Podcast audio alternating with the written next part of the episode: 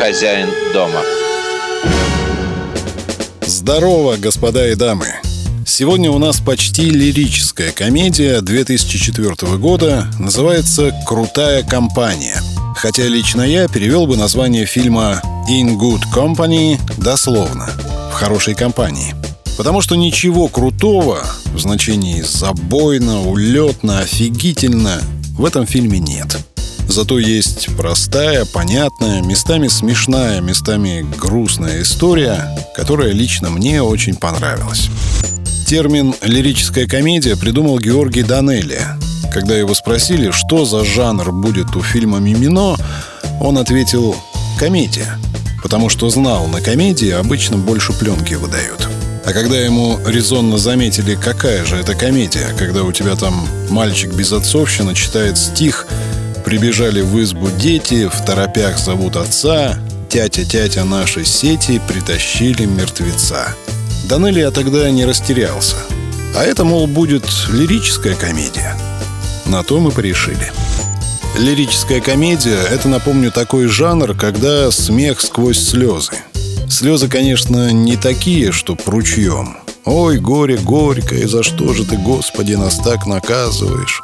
Нет, слезы в лирической комедии светлые и очистительные. В том же «Мимино» помните сцену, когда Кикабидзе тихонько поет песню по телефону израильскому земляку? Вот какие слезы. Хорошие слезы. Нужные. Да может и не прольются они, слезы-то. У каждого же свой порог чувствительности. Кому и палец покажи, он носом захлюпает, а кому хоть вывернись наизнанку, ему фу и пошел пиво пить. Вот и проверим. А кто этот человек? А это хозяин дома. Итак, в фильме «Крутая компания» есть мужик по имени Дэн. Ему 51 год. Он работает в журнале «Спортивная Америка», руководителем рекламного отдела. У него есть жена и две дочки, одна из которых, что называется, созрела. Ее играет Скарлетт Йоханссон. Эта уже взрослая девушка перевелась в университет побогаче. И теперь папе нужно найти дополнительные деньги, чтобы она продолжила учебу. Я хочу попробовать жить самостоятельно в большом городе. Я знаю, что обучение в Нью-Йоркском университете дороже, но я бы приобрела такой важный жизненный опыт. Речь ведь идет о твоем образовании. Да. И это самое главное, так? Да. Мы что-нибудь придумаем. Также деньги нужны и на пополнение в семействе. Жена объявила ему, что беременна. Я беременна. Что? Прости, мне показалось, ты сказала, что ты беременна. Да. Что чувствуешь? Будет мальчик? Сейчас я чувствую, будто у меня желудочный грипп. Ты шутишь или ты серьезно? Я серьезно. Это здорово. Здорово. Ну и вишенкой на торте пришла новость, что журнал куплен каким-то сумасшедшим миллиардером. И из начальника Дэн превращается... Дэн превращается в подчиненного. А начальником теперь будет какой-то сопляк, годящийся ему в сыновья. Я должен немедленно сократить годовой фонд заработной платы нашего отдела продаж на 300 тысяч. Я так много не получаю, Картер. Я знаю, сколько вы получаете, Дэн. Лучше бы вы объявили мне об увольнении до того, как я съел эту чертову рыбу. Дэн, Дэн, Дэн, я не хочу, чтобы вы с нами распрощались. Вы создали хорошую команду. Мне кажется, у вас есть все необходимое, чтобы стать чумовым вторым пилотом. Картер, я понимаю, что выиграете вы, приобретя чумового второго пилота. Но что выиграю я, в смысле своей карьеры, став вашим чумовым вторым пилотом? Этот сопляк совсем не то, что можно было бы сразу подумать.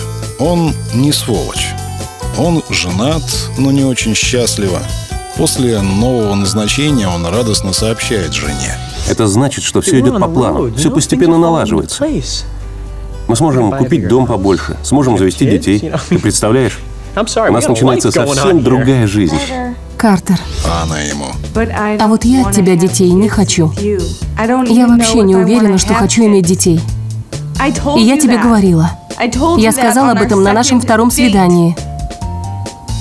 Ух ты, я думал, ты шутила.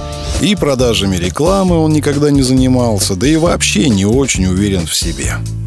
Как-то так получается, вполне естественным образом, что он знакомится с дочкой Дэна. той самой, которая созрела, которая Скарлетт Йоханссон.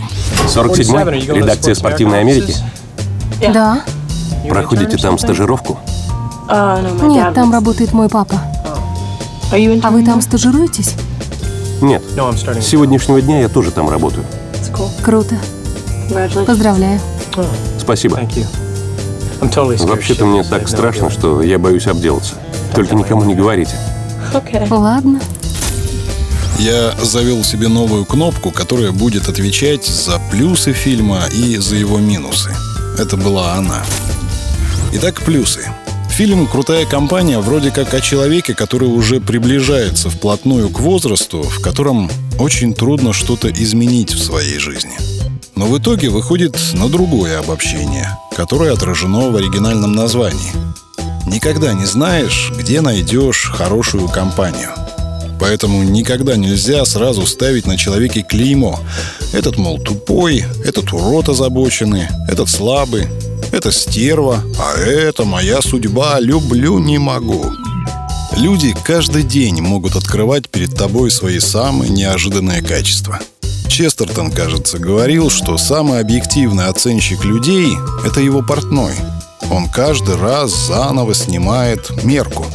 В то время как остальные люди судят о других людях по уже устаревшим данным. А люди-то каждый день другие – о том же говорил Лев Толстой и Еф.М. Достоевский, который вообще на своей шкуре понял, что судить о человеке потому, что он когда-то, пусть даже вчера сказал или сделал, вообще невозможно. Ты его судишь, а он-то уже другой. Грибоедовская «А судьи кто?» Туда же. Христианская «Не судите?» Туда же. В общем, он очень человечный, этот фильм. Ну да, случилось вот так и вот эдак – что мы можем с этим сделать? Мы можем попробовать разобраться, а потом попробовать изменить то, что мы можем изменить, и принять то, что мы не можем изменить. Мы спокойно разберемся и примем решение. Мужская, твердая, ответственная позиция. Что не понравилось? Не очень понравился финал. Он не то чтобы совсем не понравился, он просто настолько открытый, что, наверное, даже чересчур. Все у всех вроде неплохо в итоге, но как-то не до конца. И счастья большого нет, и горя тоже. Нет, герои, конечно, претерпели некоторую трансформацию, и для них, и для зрителей эта история поучительна. Но все же чуть более драматургический, что ли, финал, мне кажется, ей не помешал бы. Но, надо признаться, когда пошли титры, первое, что я сказал, вставая с дивана, было «хороший фильм». Пока, господа и дамы. Счастья, здоровья, мягкого дивана и хорошего кино. Хозяин дома.